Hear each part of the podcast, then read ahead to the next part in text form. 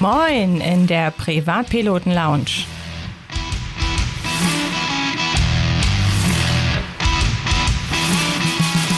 Der Podcast für die allgemeine Luftfahrt. Von und mit Fritz, Johann und Christian.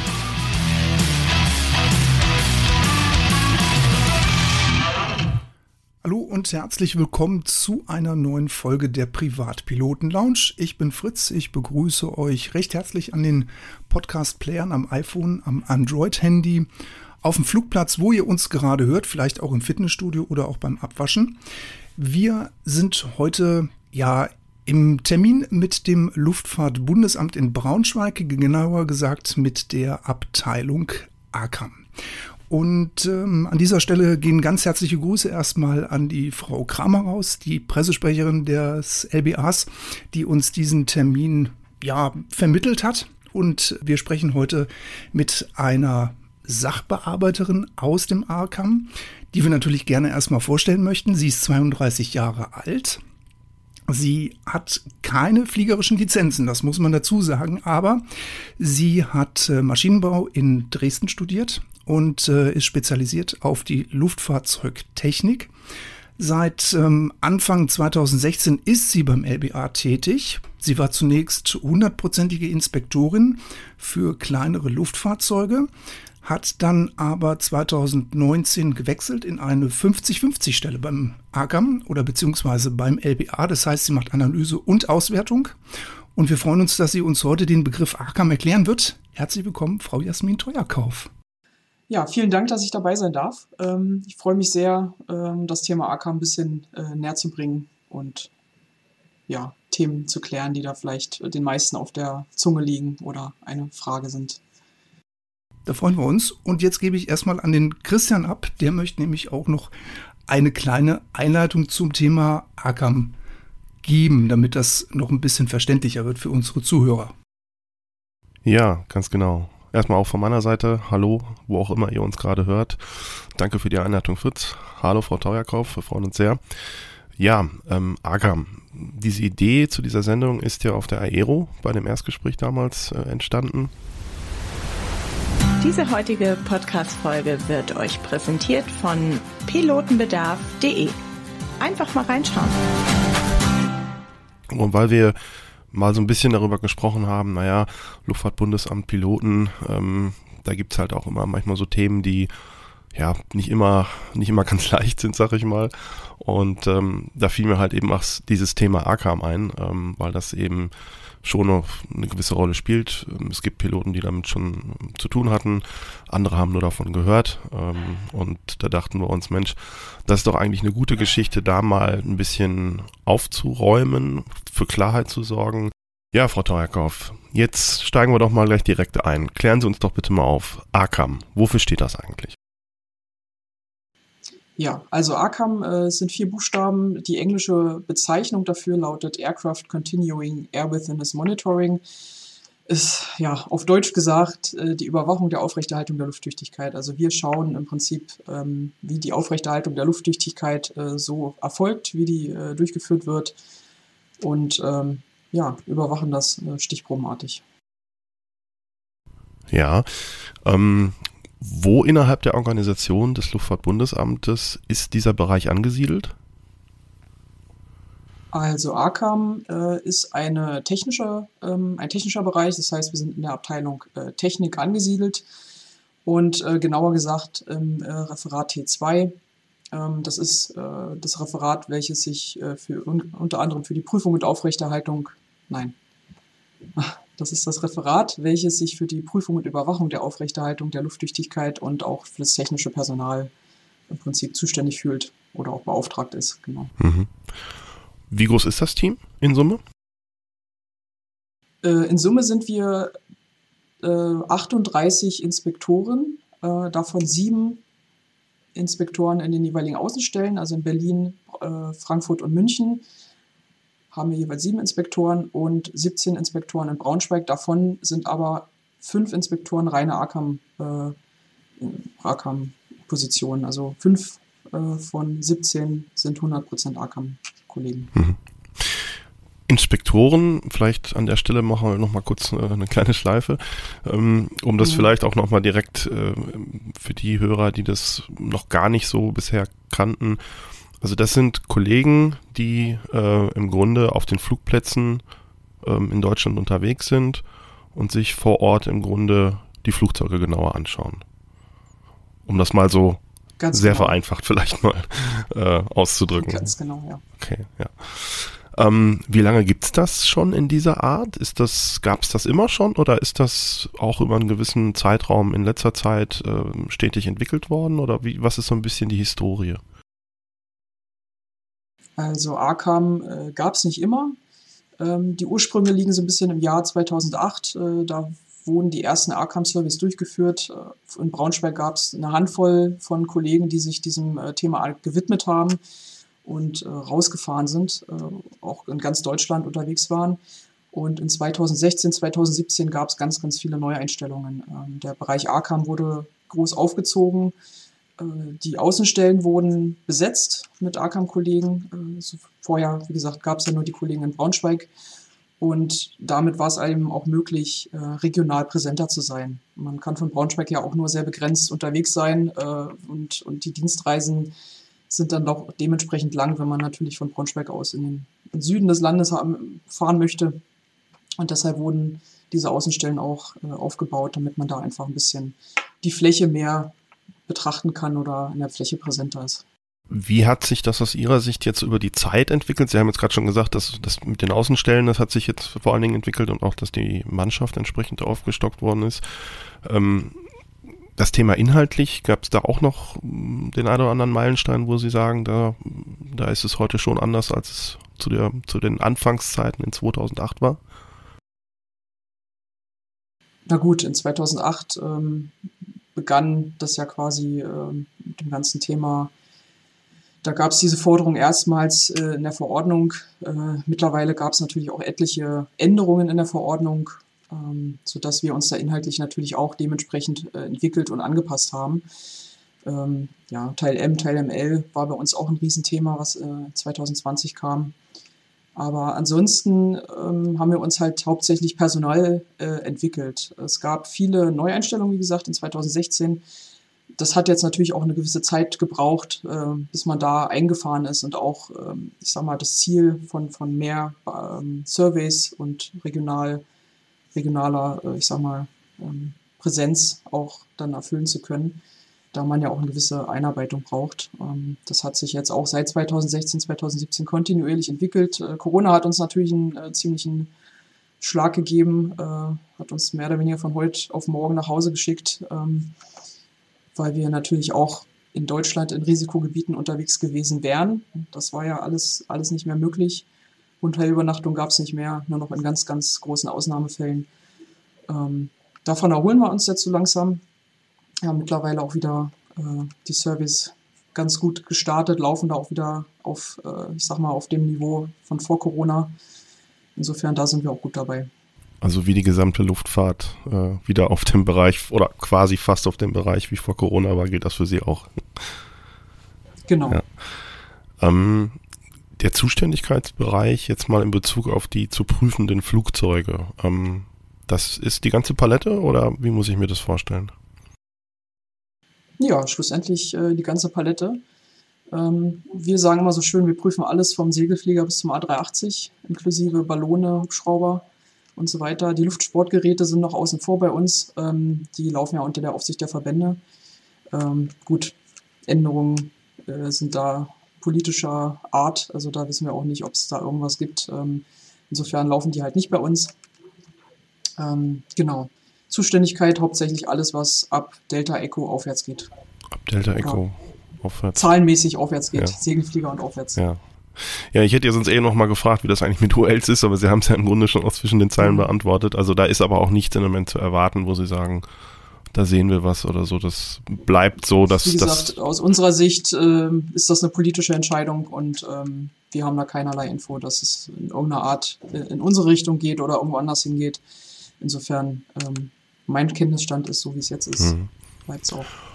Die Inspektoren, haben die einen, haben die, sind die immer auf bestimmte äh, Flugzeugklassen oder Muster dann speziell trainiert oder ist das relativ breites Feld, äh, so nach dem Motto, kann jeder alles? Ja, das kann man natürlich nicht erwarten. Ähm, das Feld ist da viel zu groß dafür. Wir haben in gewissem Maße äh, eine Spezialisierung. Wir sind alle irgendwie natürlich äh, anderweitig interessiert äh, und dementsprechend auch spezialisiert. Ähm, also jeder hat so im Prinzip so seinen Paradebereich, den er abdeckt. Schlussendlich können wir überall mitfahren. Wir sind AKAM-Inspektoren. Wir können, schlussendlich äh, geht es ja um die technische Begutachtung und äh, diesen anderen Blickwinkel. Da muss man nicht unbedingt das tiefe Fachwissen dafür haben. Ähm, also das richtig tiefgehende Fachwissen im Sinne von Musterlehrgänge oder ähnliches. Aber es, äh, bei jedem Survey ist mindestens ein Inspektor dabei, der sich auf diesem in diesem Gebiet, in diesem Bereich äh, spezialisiert hat. Und äh, genau, die Bereiche kann man grob sagen, sind im Prinzip Segelflieger, Motorsegler, Hubschrauber, kleine, große Luftfahrzeuge und Ballone. Und äh, je nachdem, äh, wo man so seine Interessen hat und äh, vielleicht auch Berufserfahrung, vorherige Erfahrung und so weiter, hat man, deckt man davon ein, zwei oder drei Bereiche üblicherweise ab. Wir haben Kollegen, die sehr, sehr erfahren sind, die deutlich mehr Bereiche abdecken, die quasi unsere Universalkollegen sind, äh, die man immer mitnehmen kann. Aber genau, jeder hat üblicherweise so sein Gebiet. Frau Teuerkauf, warum gibt es denn überhaupt ARCAM in Deutschland? Äh, ARCAM gibt es nicht nur in Deutschland tatsächlich. Das ist eine, ähm, geht aus einer europäischen Verordnung hervor, die alle kennen sollten, äh, die in der deutschen Luftfahrt unterwegs sind. Das ist nämlich die äh, 1321 2014. Ähm, da ist das tatsächlich verankert, dass alle zuständigen Behörden den Status der eigenen Flotte ähm, überprüfen müssen. Und in Deutschland wird das über ACAM ähm, quasi erledigt. Ähm, da wir auch einfach unglaublich viele Luftfahrzeuge haben, ähm, geht das nicht nebenbei, ähm, dass, man, dass man sich nebenbei nochmal ein oder zwei Luftfahrzeuge anguckt, sondern da war dann relativ schnell die Aussage oder auch die Entscheidung, da einen eigenen Bereich aufzubauen, der sich nur darum kümmert. Mhm. Und äh, warum reicht dann die äh, Jahresnachprüfung beim Flugzeug äh, nicht aus? Ähm, ja, also man kann ACAM natürlich äh, als äh, so ein bisschen kontrovers sehen, warum brauchen wir das jetzt eigentlich, aber unser Ziel ist eigentlich, einfach noch eine weitere Sicherheitsebene reinzubringen. Ähm, ich meine, die, die Verordnung fordert, dass wir den Status der deutschen Luftfahrzeugflotte überprüfen sollen. Also wir müssen ja uns ja generell erstmal ein Bild machen, wie sieht es denn aus? wie läuft das System? Äh, sind die Stellschrauben so gedreht, dass es alles, sage ich mal, dieses Zahnrad ineinander läuft? Oder ähm, also das ist der eine Punkt. Ein anderer Punkt ist, wir bringen einfach nochmal einen weiteren Blickwinkel dazu. Ähm, ich sage mal, jedes System, in jedem System gibt es am Ende oder irgendwann auch so eine gewisse Betriebsblindheit. Das ist vollkommen normal. Und ähm, bei uns, wir merken es ganz, ganz häufig, dass äh, wir einfach da nochmal einen interessanten anderen Blickwinkel reinbringen und vielleicht diese Betriebsblindheit so ein bisschen aufbrechen. Ähm, genau, und ansonsten die weitere Sicherheitsebene in der Luftfahrt ist ja dieses bekannte Schweizer Käsemodell äh, sehr beliebt, sehr bekannt. Und im Prinzip kann man sich das auch, äh, auch, auch so vorstellen, dass wir einfach so eine weitere Käsescheibe sind. Äh, blöd gesagt. Ähm, und in den einen oder anderen Fällen haben wir tatsächlich auch schon, äh, ich sag mal, Beanstandungen gefunden, die äh, am Ende Auswirkungen hatten, aufgrund derer äh, eine LTA beispielsweise ähm, dann herausgegeben wurde, weil man bemerkt hat, dass das äh, kein Einzelfall war, sondern tatsächlich ein schwerwiegendes äh, Problem, das, sage ich mal, schon in der, in der äh, Herstellung oder in der Auslegung, ähm, sage ich mal, passiert ist. Insofern auch eine weitere Sicherheitsebene. Okay. Sie hatten es gerade schon so ein bisschen angerissen. Es ist ein bisschen kontrovers. Äh, es gibt äh, Prüfer natürlich, die Maintenance und demgegenüber steht jetzt die Abteilung AKAM des Luftfahrtbundesamtes. Ähm, wenn Sie jetzt eine Bilanz ziehen würden, seit den Jahren, in denen Sie jetzt in der Abteilung AKAM arbeiten, können Sie da schon positiv, negativ eine Aussage treffen? Ja, also im Großen und Ganzen ähm, haben wir schon den Stand, äh, dass, das, äh, dass die deutsche Flotte keinen schlechten Stand hat. Also der Zustand ist recht gut. Nichtsdestotrotz gibt es immer wieder so Punkte, die ähm, oder Kleinigkeiten, die immer wieder auffallen oder die uns auch auffallen. Ähm, wir haben immer wieder Beanstandungen im Bereich ähm, der Dokumentation. Das ist ein riesen, Riesenpunkt, gerade wenn der, das Luftfahrzeug nicht durch einen äh, Betrieb, durch eine KMO oder eine KO überwacht wird. Ähm, besonders, wie gesagt, wenn private Halter sich dafür entscheiden, alles selbst zu managen. Ähm, da sehen wir häufig, dass äh, die Dokumentation nicht unbedingt immer, immer so, so ist, wie sie sein sollte. Ähm, das hängt aber auch einfach damit zusammen, dass äh, ich denke mal, viele möglicherweise auch den Aufwand etwas unterschätzen, wie viel ähm, da, sage ich mal, auch zu machen ist. Die Vorgaben sind einfach sehr hoch, das wissen wir auch. Oder die Vorgaben, die beachtet werden müssen. Äh, je komplexer das Luftfahrzeug wird, desto schwieriger wird das auch. Ähm, insofern, das ist durchaus ein Punkt, da, dem sind sich viele auch nicht ganz so bewusst, dass das ein, eine sehr hohe Verantwortung ist.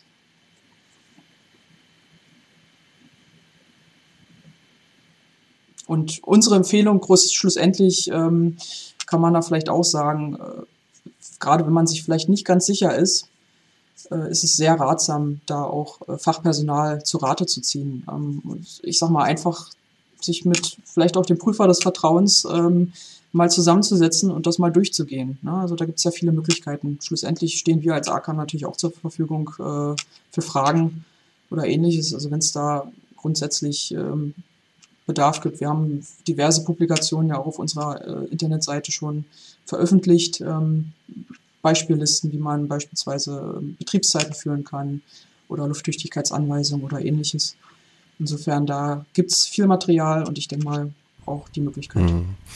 Also vielleicht nochmal kurz zu, zum Thema Bürokratie und Papiere und so. Das ähm, sehen wir bei uns im Verein an der Werkstatt auch immer, ne, dass der Aufwand immer, immer größer wird eigentlich.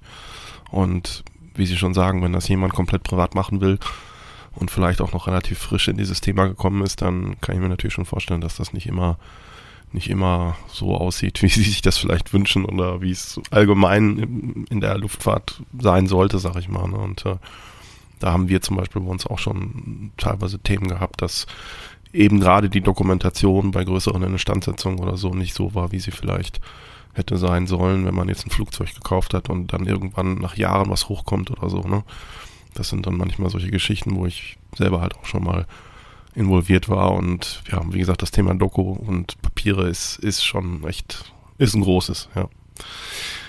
Ja, was, was wir auch immer mal wieder feststellen, ähm, ist, dass äh, sich äh, Leute, Piloten, Halter, wie auch immer man die Leute bezeichnen möchte, ähm, dass sich ein Luftfahrzeug gekauft wird, was schick aussieht, ähm, aber dass der Teil Dokumentation leider irgendwie so ein bisschen unter den Tisch fällt und ähm, mehr oder weniger rein an der Optik festgemacht wird, ähm, dass das ein schönes Luftfahrzeug ist oder ein tolles. Und ähm, häufig, also was heißt häufig, hin und wieder ähm, stellen wir das auch fest, dass, äh, dass dann mehr oder weniger ein Luftfahrzeug blind gekauft wird äh, und am Ende alles gerade gezogen werden muss, weil dann am Ende nur ein äh, Ordner Dokumente mitgeliefert wird für ein 60 Jahre altes Luftfahrzeug und äh, das steht halt auch in einem Verhältnis, das, äh, das nicht, sieht nicht eigentlich aussieht. anders aus für so ein Alter, ja, normalerweise ist genau. das ein bisschen umfangreicher. Es sind mehrere Kartons in der Regel, die man dann da Möglicherweise, ja, hinten genau. rauslädt. Ja, ja ähm,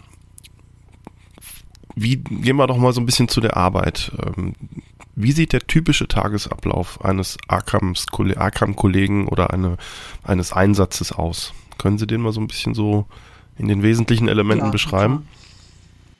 Also so einen richtig typischen Arbeitsab äh, Arbeitsablauf oder Tagesablauf, besser gesagt. Ähm, diesen einen Tagesablauf gibt es so nicht. Ähm, der Arbeitsablauf schon.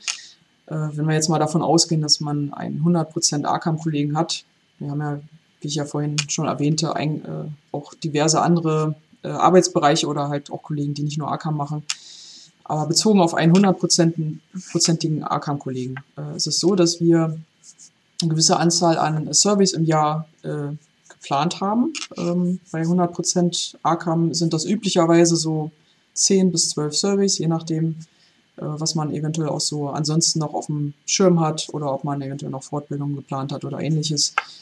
Ähm, sieht so aus, dass ähm, ein Teil der Arbeit die Vorbereitung des Service ist. Ähm, die Vorbereitung besteht aus, zum einen aus der Ausarbeitung dieses Prüfumfangs. Also man überlegt sich relativ genau, was will man jetzt eigentlich an dem Luftfahrzeug prüfen, ähm, basierend auf Herstellervorgaben, auf rechtlichen Vorgaben, Lufttüchtigkeitsanweisungen etc.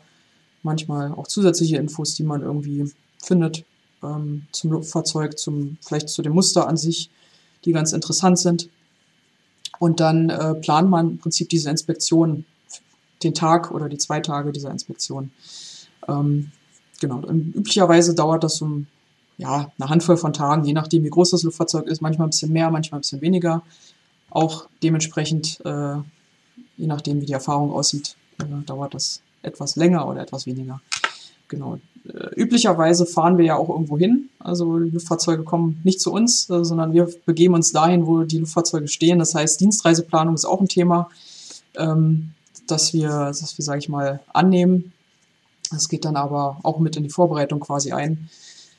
Äh, dann ist es so, dass wir die Dienstreise durchführen, das Survey durchführen. Ähm, da ist es so, dass wir, wenn wir einen festen Termin irgendwo haben, äh, üblicherweise bei An- und Abfahrt an diversen Flugplätzen äh, aller Art einfach mal vorbeischauen, auf Verdacht. Ähm, das ist immer ganz interessant, wenn wir an Flugplätzen, ja, auch wirklich auf Verdacht. Also das ist, äh, ne, wir wissen nicht, wir haben nicht die Glaskugel und wissen, oh, da fliegt jetzt äh, der und der gerade mit seinem Luftfahrzeug los. Das ist immer ganz interessant. Ähm, wir werden da immer angesprochen, ah, woher wissen Sie, dass ich jetzt gerade hier los will? Ähm, also das hören wir häufiger. Also wie gesagt, auf Verdacht. Ähm, ja, wenn wir da jemanden antreffen, dann erzählen wir natürlich ein bisschen was von uns, stellen uns vor. Äh, wenn dann auch noch Flugbetrieb ist, dann ist das ein guter Grund für uns, ähm, unangekündigte Surveys durchzuführen, die sogenannten RAM-Checks oder RAM-Surveys. Ähm, genau, das ist so ein bisschen bei An- und Abreise der Fall. Dann äh, führen wir, wenn wir einen festen Termin hab, haben, das Survey natürlich vor Ort auch durch. Ähm, was wir vorher geplant haben. Äh, üblicherweise einen Tag bei kleineren Luftfahrzeugen oder zwei Tage bei großen Luftfahrzeugen. Und ja, wenn die Dienstreise dann vorbei ist, äh, ist es so, dass wir im Büro natürlich noch eine ganze Menge nacharbeiten müssen. Ähm, wenn wir Service durchgeführt haben, haben wir da gewisse wir Protokolle, die wir ins System arbeiten, einarbeiten müssen. Ähm, falls Beanstandungen da sind, haben wir Bescheide zu schreiben. Ähm, dann ist es so, dass wir natürlich auch Beanstandungen abarbeiten. Ähm, also die, es wird uns ja äh, dann zurückgemeldet, wenn die Beanstandungen behoben sind. Das müssen wir auch entsprechend abarbeiten und äh, natürlich auch wieder Schriftstücke aufsetzen. Also da haben wir natürlich noch sehr viel Papierkram, aber wir sind auch eine Behörde, insofern ist das nicht ungewöhnlich. Mhm. Ähm, die der oder die Kollegin, ähm, der ursprünglich mal einen Survey gemacht hat, der begleitet das auch bis zum Ende dann. Ja, üblicherweise ja. Äh, ich meine, es kommen immer wieder Dienstreisen, Urlaub, Krankheit oder ähnliches dazwischen, aber da, äh, da gibt es dann immer einen Vertreter, der auch entsprechend äh, gebrieft ist. Also da gibt es, wie gesagt, immer einen Ansprechpartner. Im besten Falle ist es sogar jemand, der auch dabei war. Das, äh, manchmal ergibt sich das ja. Und wie gesagt, da sollte es keine Sorge da. Es ist immer jemand da, der Auskunft geben kann, beziehungsweise auch eine Rückmeldung. Und der dann auch, wenn, was Sie eben sagten, wenn dann ein Fall sich länger zieht, wenn Instandhaltungen äh, gemacht werden müssen, dass dann auch, ich sag mal, nach Wochen oder Monaten zum Teil dann nochmal der Fall dann wieder auf den Tisch kommt bei dem jeweiligen, bei dem, hm? Okay. Ähm, ich habe das jetzt richtig verstanden. Es gibt auf der einen Seite gibt es im Grunde diese, wie Sie sagen, Ramp-Checks, die sind zufällig. Das heißt, die sind auf Tour und kommen Flugplatz Stadtlohn vorbei und sagen, oh, lass mal gucken. Und dann gibt es angekündigte ähm, Untersuchungen, wo dann speziell ein Halter angeschrieben wird im Vorfeld auch. Ganz genau.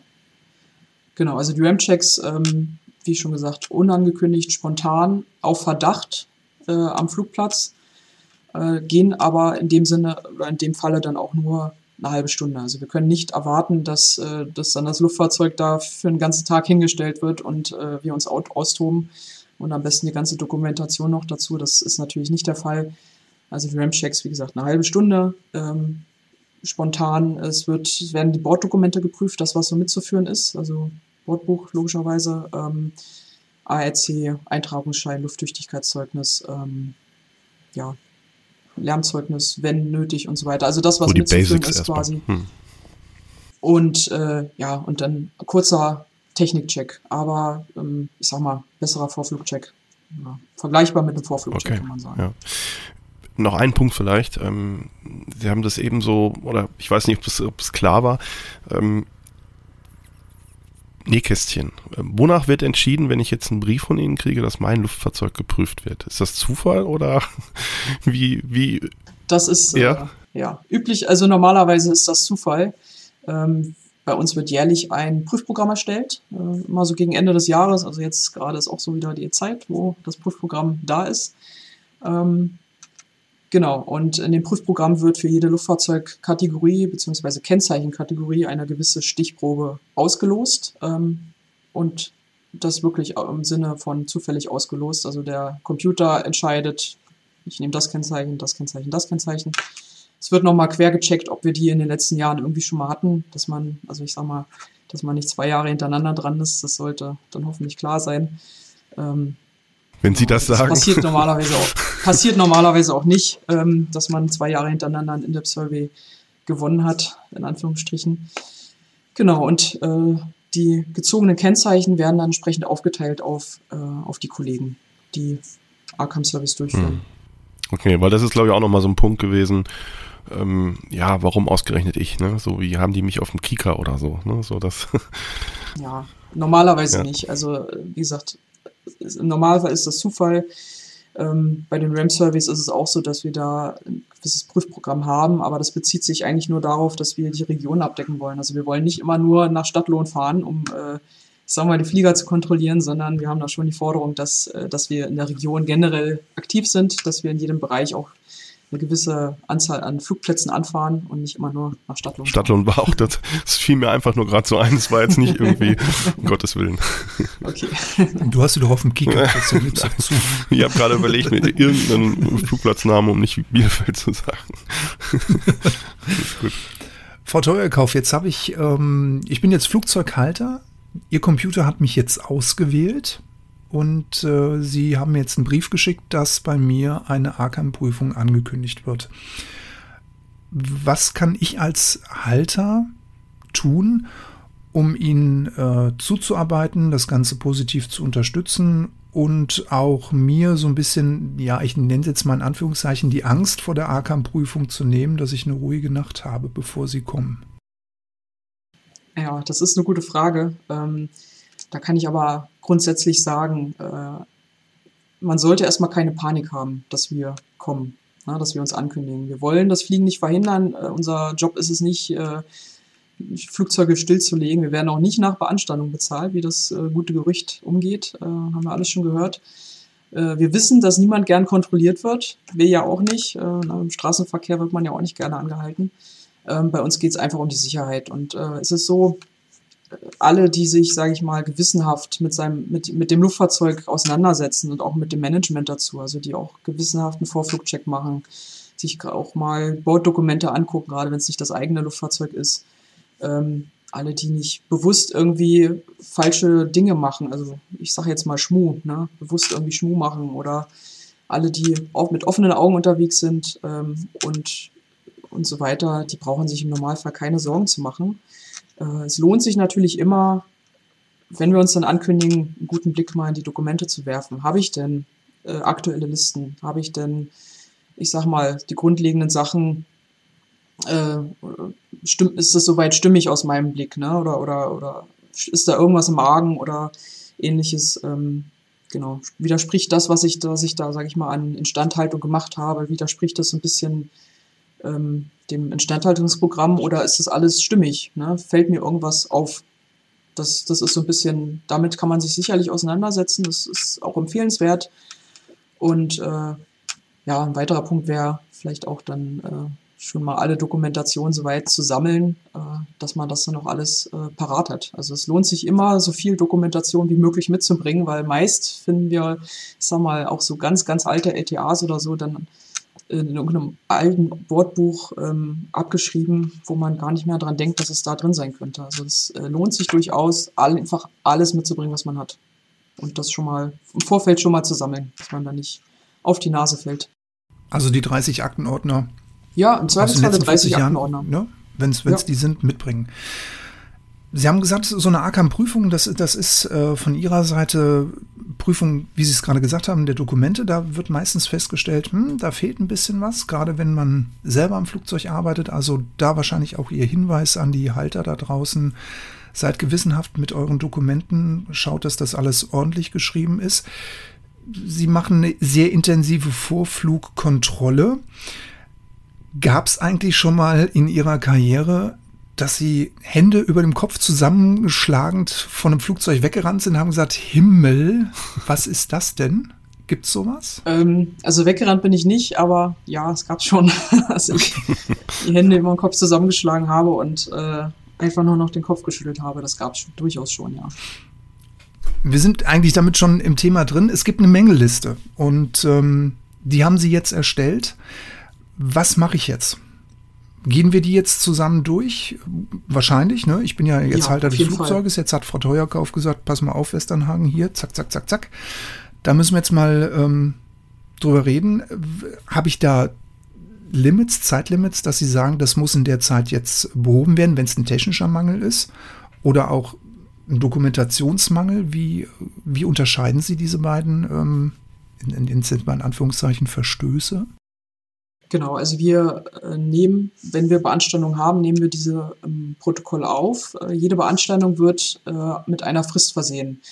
Die Frist ähm, ja, gestaltet sich je nach Schwere der Beanstandung. Das heißt, äh, schwerwiegende, sicherheitskritische Beanstandungen äh, sind nicht innerhalb von einer gewissen Zeit zu erfüllen, sondern vor dem nächsten Flug.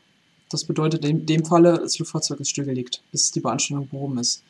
Auf gut Deutsch gesagt. Ähm, und dann gibt es aber noch Beanstandungen, die Auswirkungen, Auswirkungen auf die Sicherheit haben können. Ähm, die können wir dann mit einer Frist von bis zu 60 Tagen belegen, unabhängig davon, ob es Dokumentationsbeanstandungen sind oder physische Beanstandungen.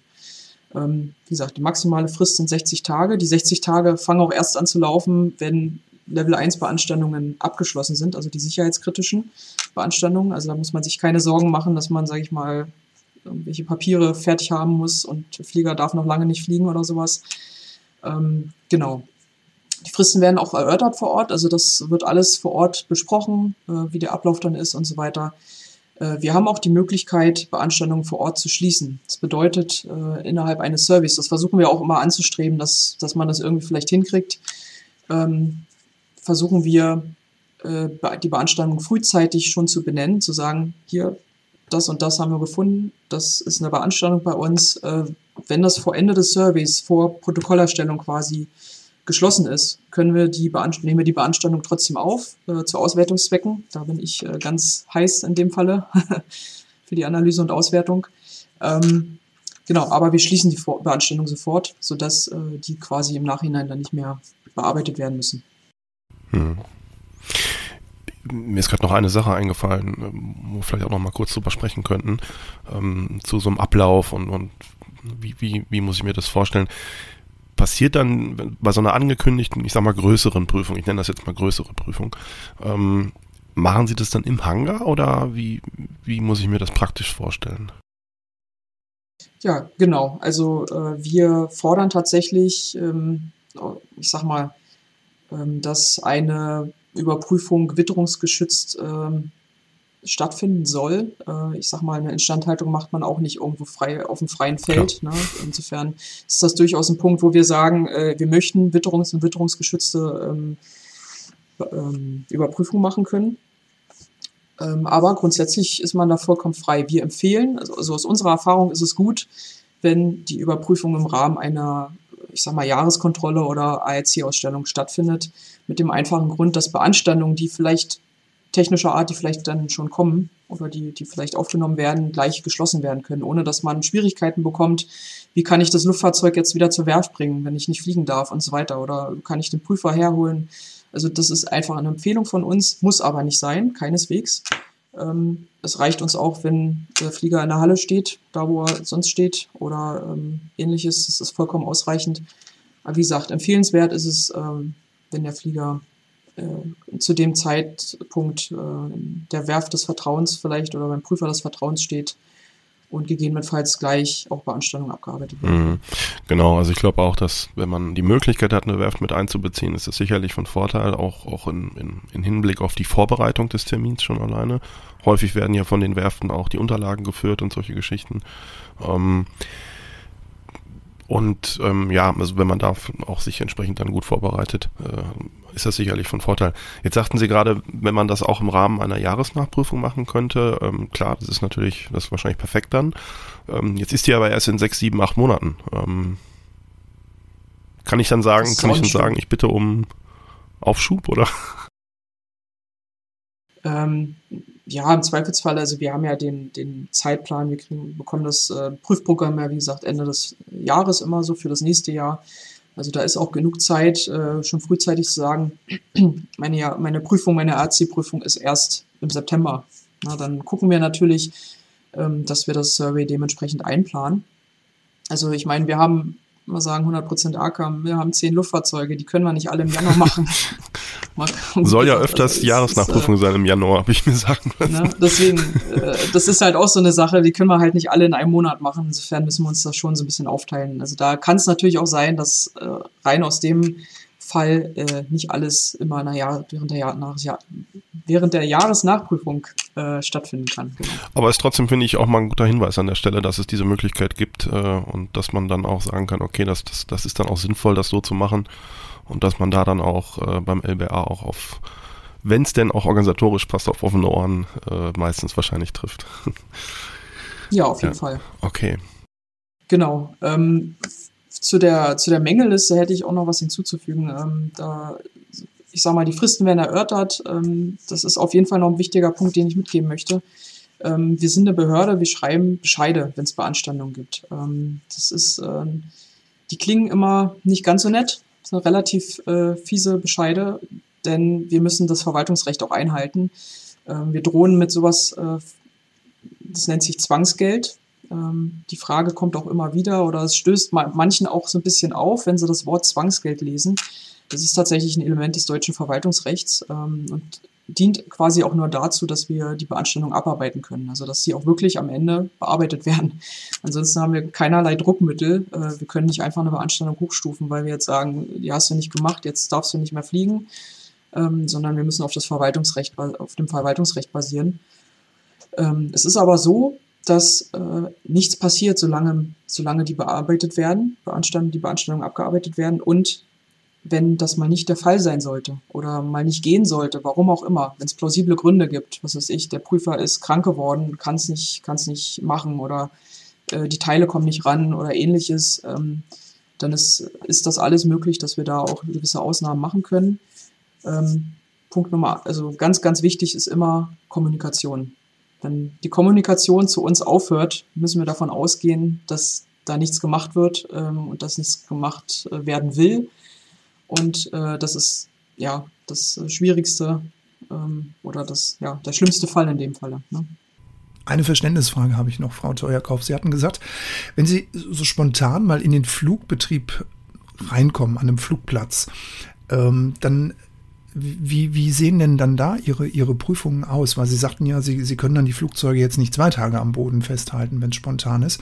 Aber nichtsdestotrotz gucken Sie ja genauso gewissenhaft Ihre wichtigen Punkte durch, die Sie erprüfen möchten, ähm, wie bei einem angekündigten äh, Check wahrscheinlich, oder?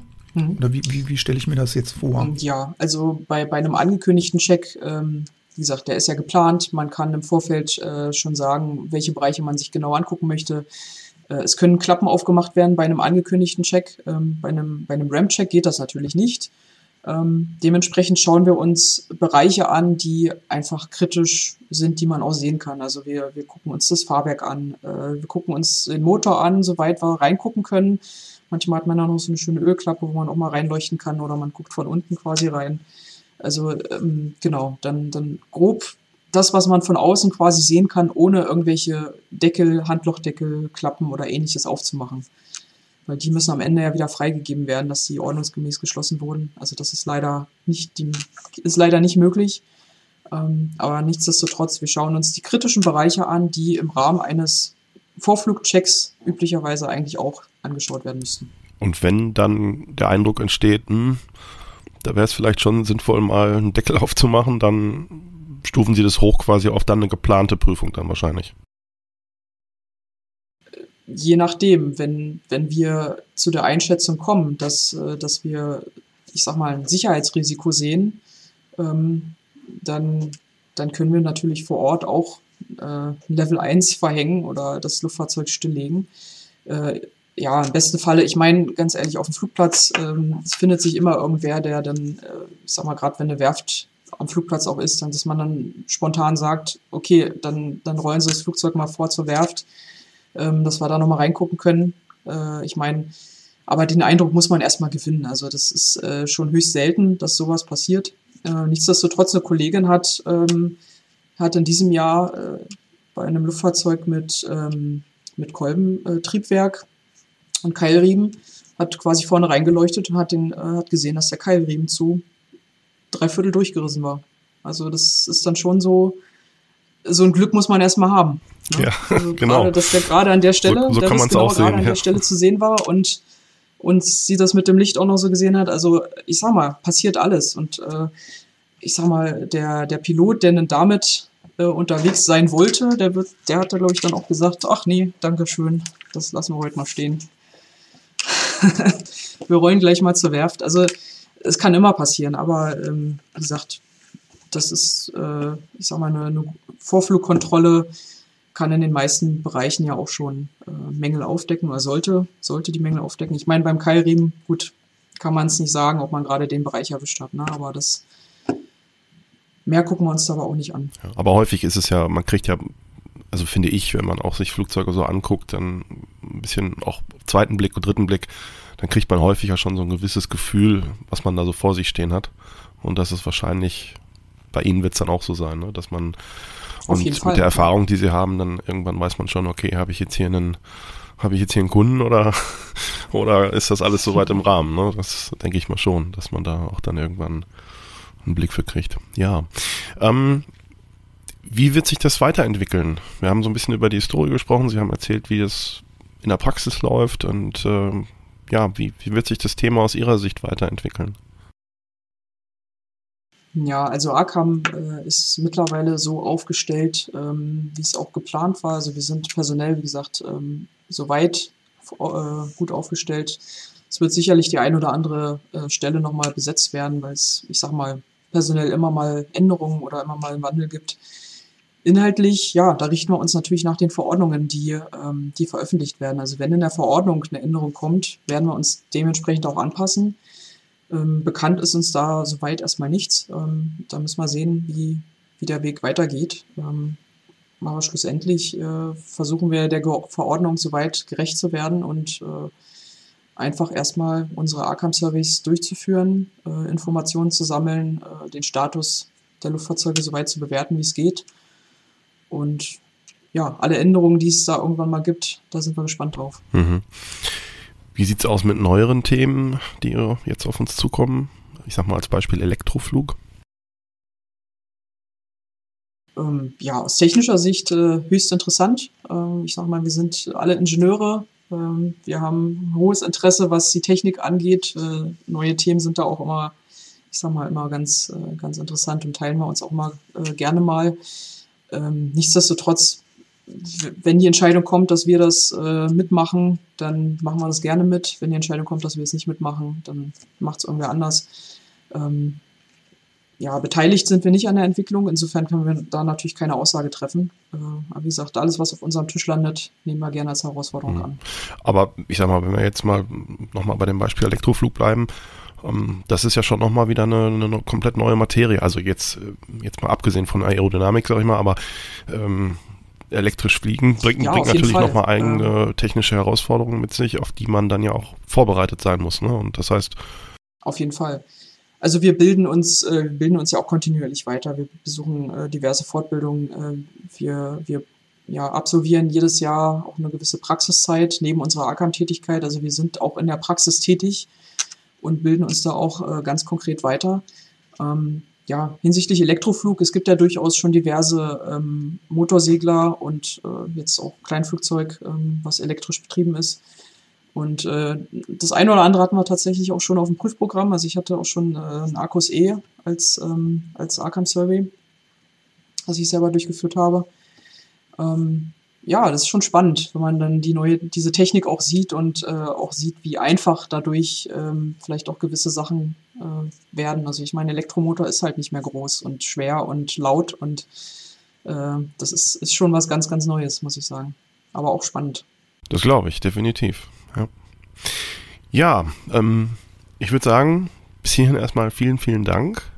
Und vielleicht noch von Ihrer Seite aus, ähm, haben Sie noch irgendwas, was Sie unseren Hörern zum Thema Arkham noch mit auf den Weg geben möchten, so als letztes Wort, sag ich mal?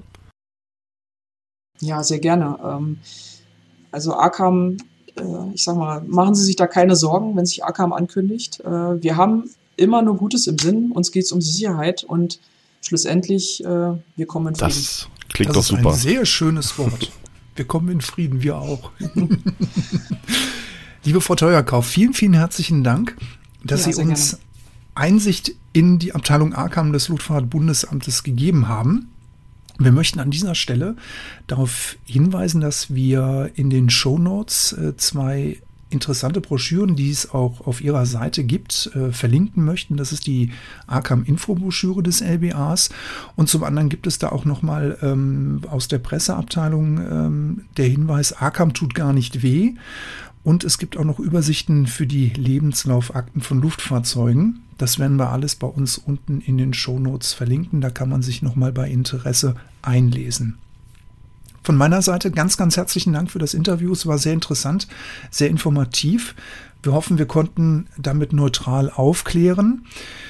Wir würden uns natürlich über eine Bewertung auf iTunes von unseren Hörerinnen und Hörern freuen. Und wer uns schreiben möchte, der kann das gerne auf Instagram tun. Da sind wir natürlich auch vertreten.